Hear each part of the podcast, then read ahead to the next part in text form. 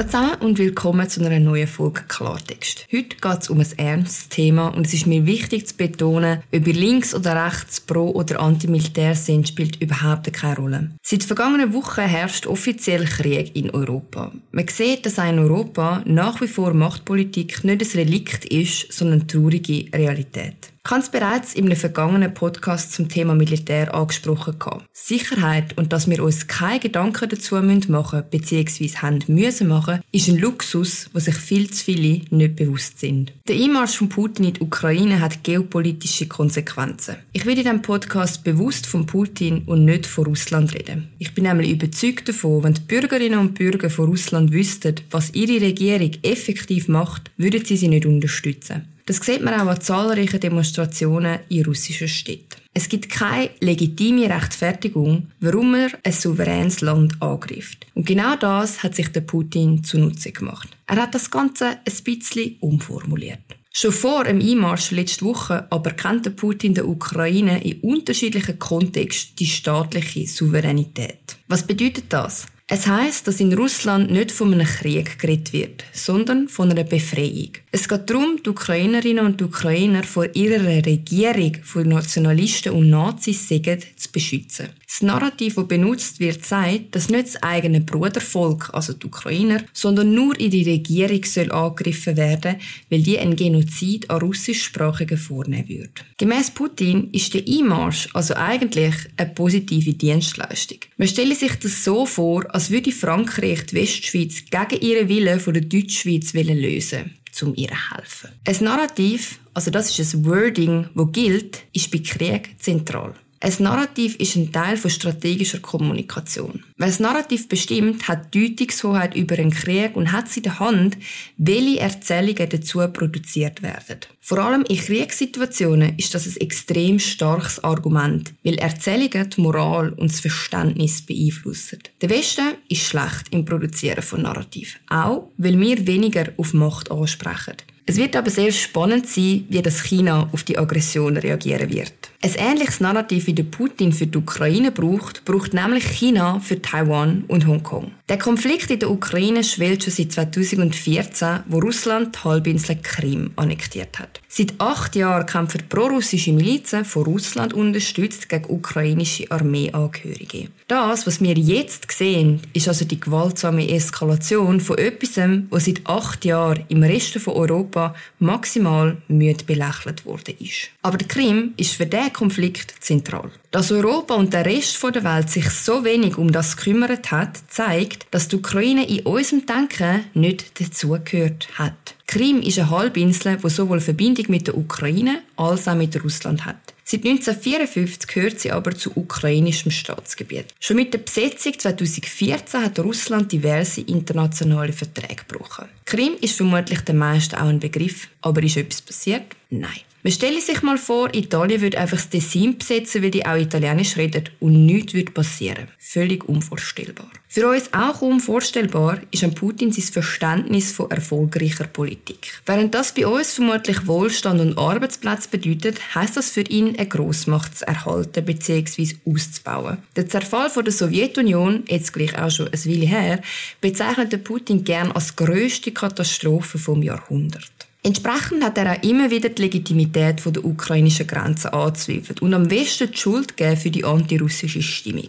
Von was fühlt sich denn der Putin jetzt aber provoziert? Einfach so marschiert man ja nicht einfach in einen anderen Staat. Die tatsächlichen Gründe stehen wohl in den Sternen, beziehungsweise sind bis jetzt nicht restlich klar. Was aber ganz sicher teilweise einen Einfluss hat, ist die NATO. Die NATO ist vermutlich den meisten ein Begriff, wenn vielleicht auch sehr abstrakt. Nach dem Zerfall der Sowjetunion haben sich mehrere von den ehemaligen Länder vom Warschauer Pakt zu einem westlichen Verteidigungsbündnis zusammengeschlossen. Die sogenannte Osterweiterung ist vielleicht auch einigen ein Begriff. Das heißt, dass Bulgarien, Rumänien, Slowakei, Slowenien, Estland, Lettland und Litauen in die NATO aufgenommen worden sind. Jetzt muss der eine oder andere vielleicht eine Weltkarte bzw. Google Maps vornehmen, um die Bedeutung von dem zu verstehen. Zwischen den westlichen Ländern, auch denen, die bei der NATO sind, und Russland gibt es genau noch zwei Länder als Puffer. Belarus und die Ukraine. Belarus ist Russland hörig und die Ukraine eben nicht. Was macht die NATO so speziell provokativ für den Putin?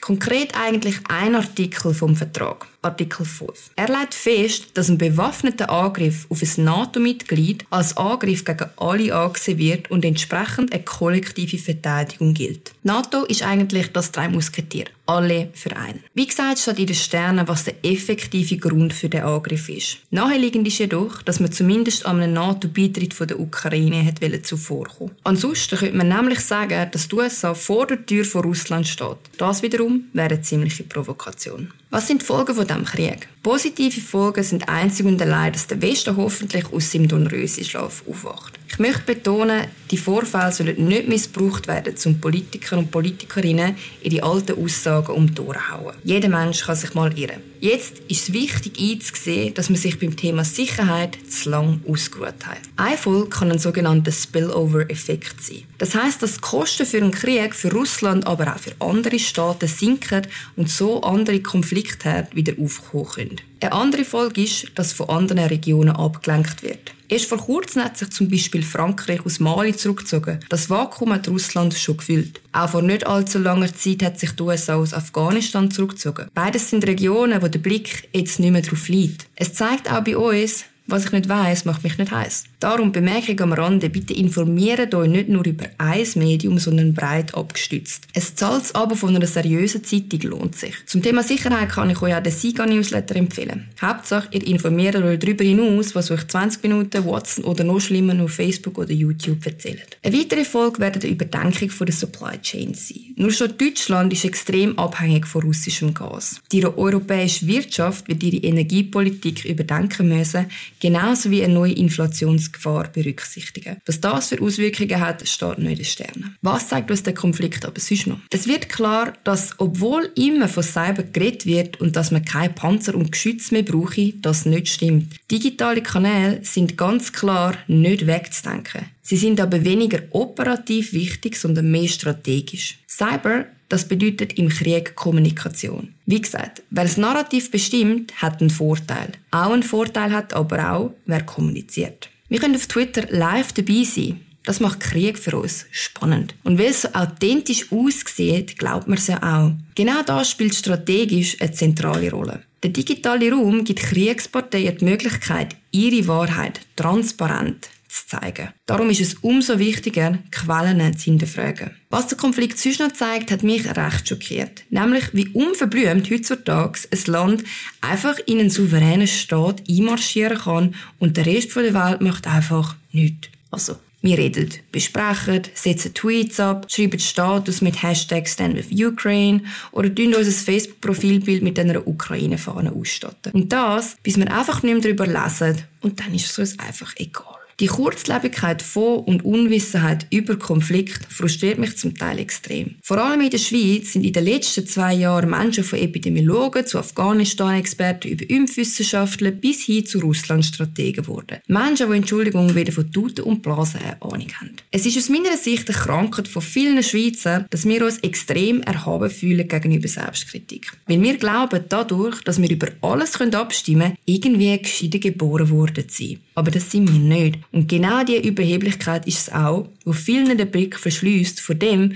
wo wirklich das Problem ist. Unkritisches Betrachten von Quellen. Das Beispiel von dem Konflikt zeigt extrem gut, man kann die öffentliche Meinung sehr einfach beeinflussen. Ich bin überzeugt, kein einziger Russ wird seine Regierung darin unterstützen, ein anderes friedliches Land anzugreifen, wo ein Großteil der Bevölkerung nur die eigene Sprache spricht. Aber das, was die Menschen hören, ist genau das, wo man will, dass gehört wird. Und viele Schweizerinnen und Schweizer haben das Gefühl, bei uns sagt das anders. Das ist es nicht. Social Media verstärkt den Trend nur, dass du genau das siehst, was du sehen willst. Es ist nicht mal so, dass du nur das lesen musst, was du willst. Es wird dir gar nicht mehr anders Praxis zeigt. Was uns der Konflikt also lehren sollte, abgesehen davon, dass Krieg nicht irgendein Relikt ist, sondern sehr wohl sehr real sein kann, ist, dass man vor allem bei Video- und Bildmaterial extrem kritisch sein sollte. Nur weil jemand eine Bildunterschrift hinzufügt, muss es noch lange nicht das zeigen. Und mit Video- und Bildbearbeitung ist heutzutage so gut wie alles möglich. Und dass man aufhört, Experten zu verschreien. Ja, es gibt tatsächlich Menschen, die haben von einem Spezialgebiet Ahnung. Zum Beispiel im Bereich Militär und Infrastruktur. Nur weil man mal einen Newsletter gelesen hat, heisst das nicht, dass man diesen Personen nicht zuhören soll. Ein bisschen mehr Demo tät da vielen gut. Ich bitte euch darum, bleibt kritisch, bleibt auch kritisch mit euch selber, überlegt euch, wie man den Menschen wirklich helfen kann, mit Sachspenden, mit finanzieller Unterstützung, nicht mit Facebook-Bildern. Die Welt wäre ein besserer Ort, wenn man sich nicht nur von Schlagzeilen würde leiten lassen. Ich wünsche euch trotz allem eine gute Woche. Ich hoffe, ihr und eure Liebsten sind und bleiben gesund und nächste Woche gibt es wieder eine neue Folge.